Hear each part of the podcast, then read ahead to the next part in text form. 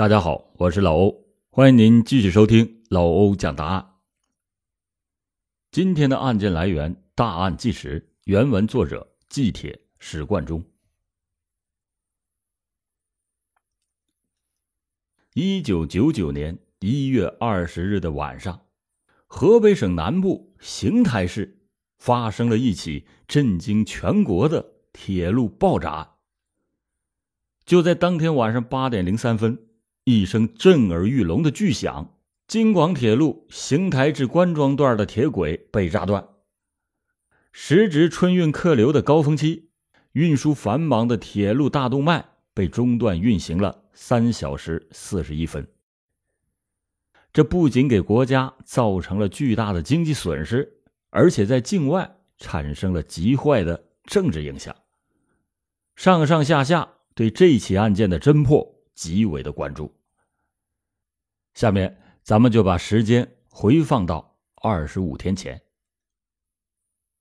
一月二十日这天，也险些变成了一个黑色的日子。这天，夜幕刚刚降临，紧靠着京广铁路线西侧的邢台县会宁乡新华村的村民们，还在欣喜的盘算着怎么样过好今年的春节。到了晚上八点左右的时候，突然就一声巨响，使不少人家的门窗玻璃全部震碎。他们谁也不知道到底是发生了什么事情。巨响过了以后，位于铁路东侧的燕家屯乡新村的村民们被惊得跑出了屋外。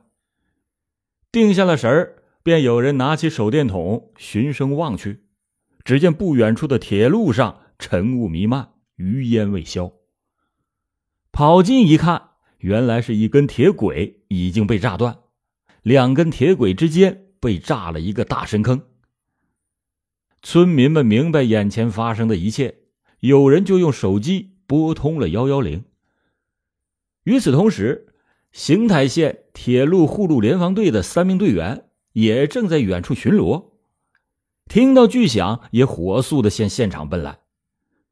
在现场，他们留下了一个人看护，另外两个人跑上公路拦了一辆汽车，找电话也去报警。附近的群众很快就围拢上来，不少人都纷纷的拨打着幺幺零，报警的电话也不断的传向了警方。这个爆炸发生的准确时间是二十点零三分，大约也就十分钟以后。警车是呼啸着就赶到了现场，之后铁路的抢修工人们也已经赶赴了现场。邢台市公安局和邢台县公安局的负责人在率领警察赶赴现场的同时，向省公安厅也进行了报告。省厅刑侦局一面紧急的派员增援，一面立刻的发出指令，要求邢台、邯郸、石家庄等地的警方在沿线。架网布控，围追堵截。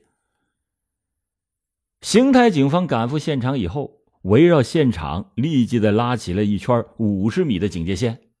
刑侦技术人员利用铁路工人抢修的焊枪照明，开始了紧张的现场勘查。爆炸的现场距离市中心大约有十公里，准确的爆炸点儿。是在京广铁路线下行线的三百六十八公里九百八十米处，爆炸的现场有一点零六米的钢轨被炸断，形成了一个六十米见方、三十四厘米深的炸坑。现场勘查进行了半个小时，铁路工人就立即的投入到抢修当中。整个京广线的铁路运输在中断了四个小时以后，终于是抢修完毕。恢复了通车。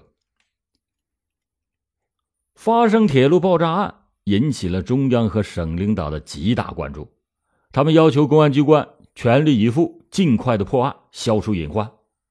为此，很快的就成立了联合破案指挥部和幺二零专案组，地方和铁路公安机关抽调了八十名民警投入到侦破的工作。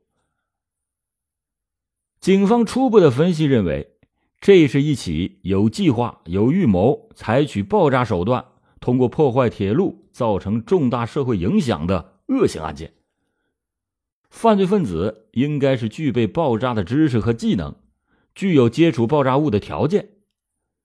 专案组就制定了严谨详尽的侦破方案，并且把现场周围的九个县市作为了侦查重点，以邢台市的桥东、桥西两个区以及邢台县作为了重中之重。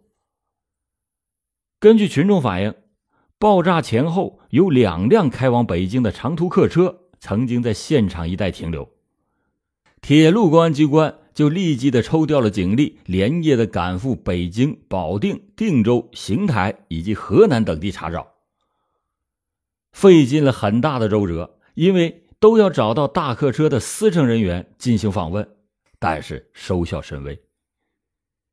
又有群众反映，案发的时候，现场南侧的一个铁路涵洞口，曾经有一辆摩托车停留过。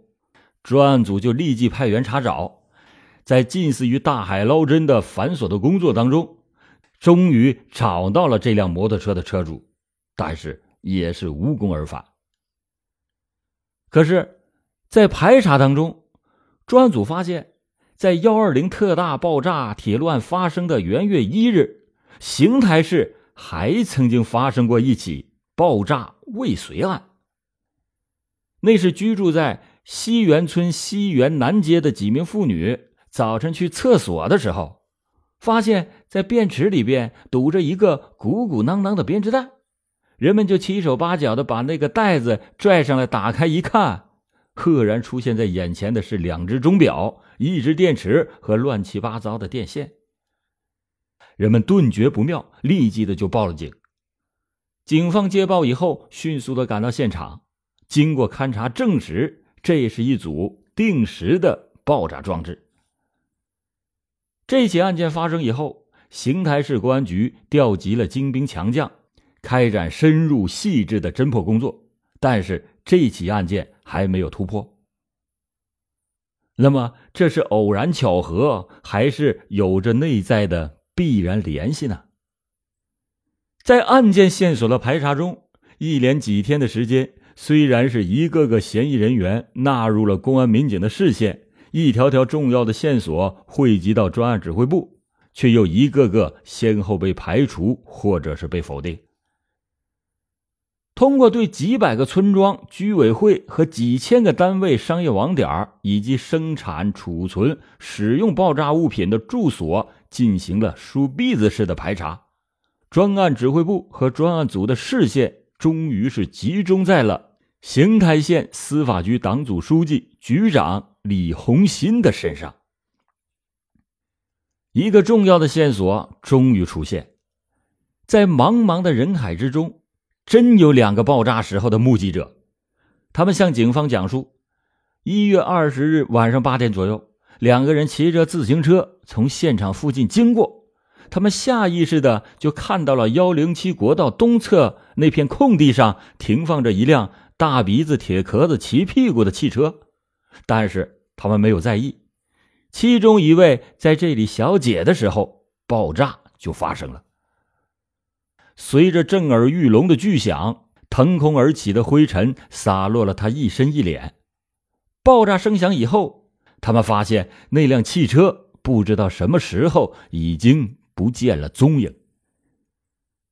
专案组没有放过任何和现场有关的蛛丝马迹。经过调查，所谓的大鼻子、铁壳子、骑屁股的汽车，在邢台一共有六种车型。经过多方查实，出现在现场的汽车为兴达牌。这种车型一共有十六辆，他们就逐车逐人的进行了调查。结果证实。案发的当天，只有李红新驾驶的一辆车从现场经过，并且做过停留。一月二十七日，侦查员和李红新进行了第一次接触。李红新对此也并不隐晦，他说：“啊，当天晚上，他确实和一位名叫王庆虎的朋友开车前往住在庞马林的一位同事家，但是时间那可是晚上七点多了。”当时停车是为了看路牌，顺便呢解解手，并没有听到什么爆炸的声音。分析幺幺案件现场遗留的物证，查明了这个雷管是产自辽宁。去年五月，邢台县化清公司曾经进过五万枚雷管，其中就有四万八千枚销往了邢台县杨范乡的十个采矿点另外有两千枚销往了黄四乡。专案组在紧紧的钳住了这样的两条线索的同时，王庆虎突然就出现了反常现象。一月二十九日，再次传唤他到专案组的驻地时候，他借口上厕所，却来个溜之大吉。